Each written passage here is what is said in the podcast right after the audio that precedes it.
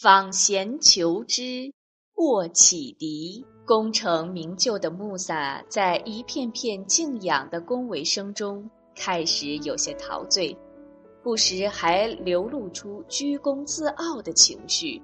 在一次回答族人关于谁是世界上知识最渊博的人时，竟然脱口说出：“当然是我。”安拉为了教育穆萨要随时保持清醒的头脑，戒骄戒躁，便启示他外出远游，寻访名师，以开阔眼界，增长知识。根据安拉的启示，穆萨将在喀什木附近白尼罗和青尼罗两支河流的交叉汇合处，遇到一位广见博闻的贤士。并从他身上学到好多知识。穆萨带着童仆优施尔上路了。当两人已走到两河交汇处时，在不知这是什么地方的情况下，便坐下来休息。十分疲惫的穆萨很快打起盹儿来。优施尔洗手。水点儿溅在了随身携带的食物筐内，筐内的咸鱼一着水，立尾跃入河中。优势尔一惊，怎么咸鱼又活了？他定睛向河内望去，鱼儿已不见踪影。穆萨醒来后，二者继续向前赶路，肚子饿了，想吃点东西。穆萨发现所带食品中唯缺咸鱼，一问优势尔，方知咸鱼早已入水游走。穆萨责怪优势尔不把此事告诉他，因为咸鱼游逝的地方正是同那位贤者会面之处。走，咱们赶快往前走。穆萨拉着优势尔转身，沿着原路返回。奔向曾休息过的地方。当二人气喘吁吁地赶回到两河交汇处的岸边时，果然看到有一位鹤发童颜的长者正站在那里出神。这正是穆萨要探访的贤者，名叫赫迪尔。相传他是某国的王太子。不愿继承王位，而藏身于荒山海岛，云游四方。安拉把非同一般的智慧和常识赐给了他，有缘拜使者曾从他那里学到不少哲理。穆萨主动向前，向赫迪尔深鞠一躬，表示敬意，说道。我要追随你，希望你把你学到的正道传授给我，好吗？赫迪尔似乎看出了穆萨的急性子脾气，毫不客气的回答说：“我看你不能耐心的同我在一起。对于你未能彻底认识的事情，你能做到耐住性子不去问吗？”如果安拉抑郁，你将发现我是坚忍的，我不会违抗你的任何命令。”穆萨坚定的回答。“那好吧。”赫迪尔说，“如果你追随我，不管遇到什么事儿，你都不要问我是什么道理，等我自己讲给你听。”穆萨频频点头，表示遵命。穆萨把童仆优势尔打发回家后，便追随赫迪尔一起远游。他俩搭上一条小船，在尼罗河中航行。水面上风平浪静，船上的人们有的欣赏一路上的风光，有的闭目养神。忽见赫迪尔用铁器猛凿船底的木板，不一会儿就把船底凿了一个洞，河水已冒入了船舱。可是赫迪尔还嫌窟窿太小，仍继续凿。此时穆萨已忍无可忍，便上前阻止，说道：“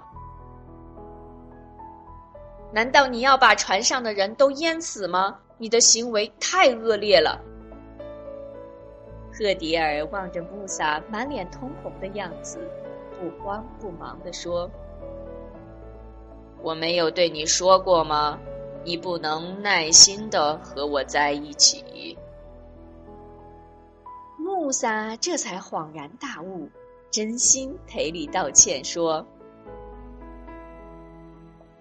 刚才我忘了您的嘱咐，请你不要责备我，是我实在缺乏涵养。”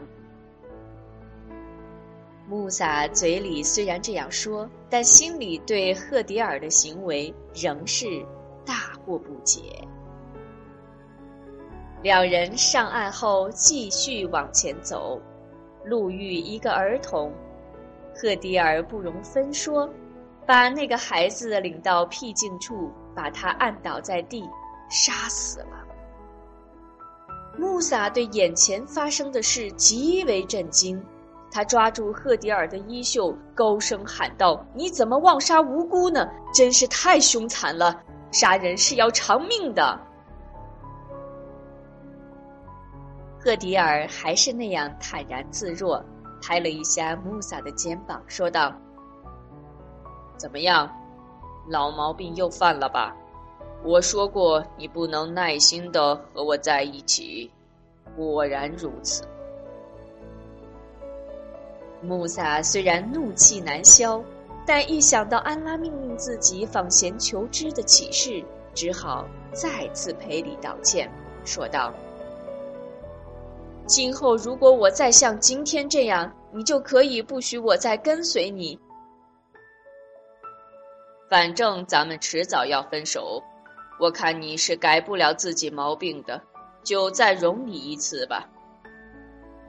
赫迪尔十分坦然，就像什么事情也没发生。傍晚时分，两人来到了一座城镇。又饿又累，想找点吃的，到处遭到拒绝。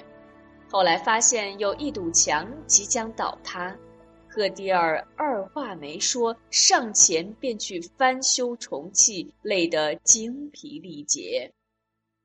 穆萨感到不可理解，说道：“我们进城后遭了多少冷遇啊！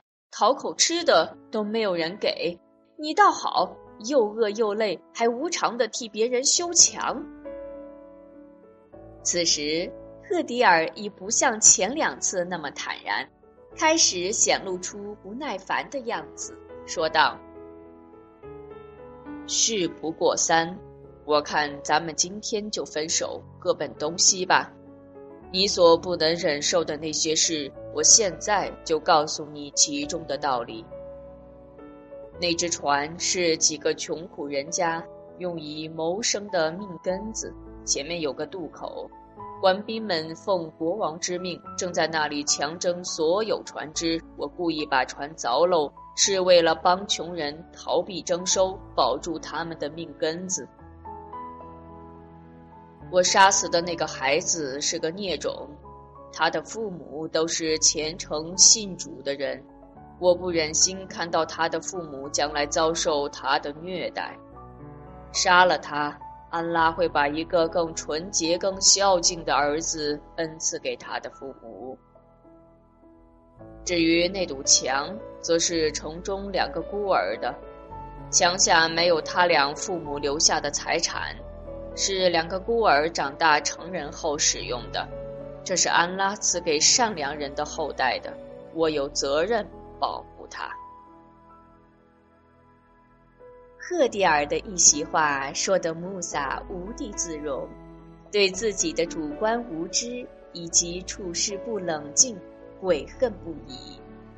正在深思之中，赫迪尔早已不见踪影。同贤者的相处虽然短暂，但却使穆萨懂得了不少寓意深刻的哲理。真是受益匪浅。有道是：“山外有山，天外有天。”穆萨得出了一个结论：今后再也不能居功自傲、妄自尊大。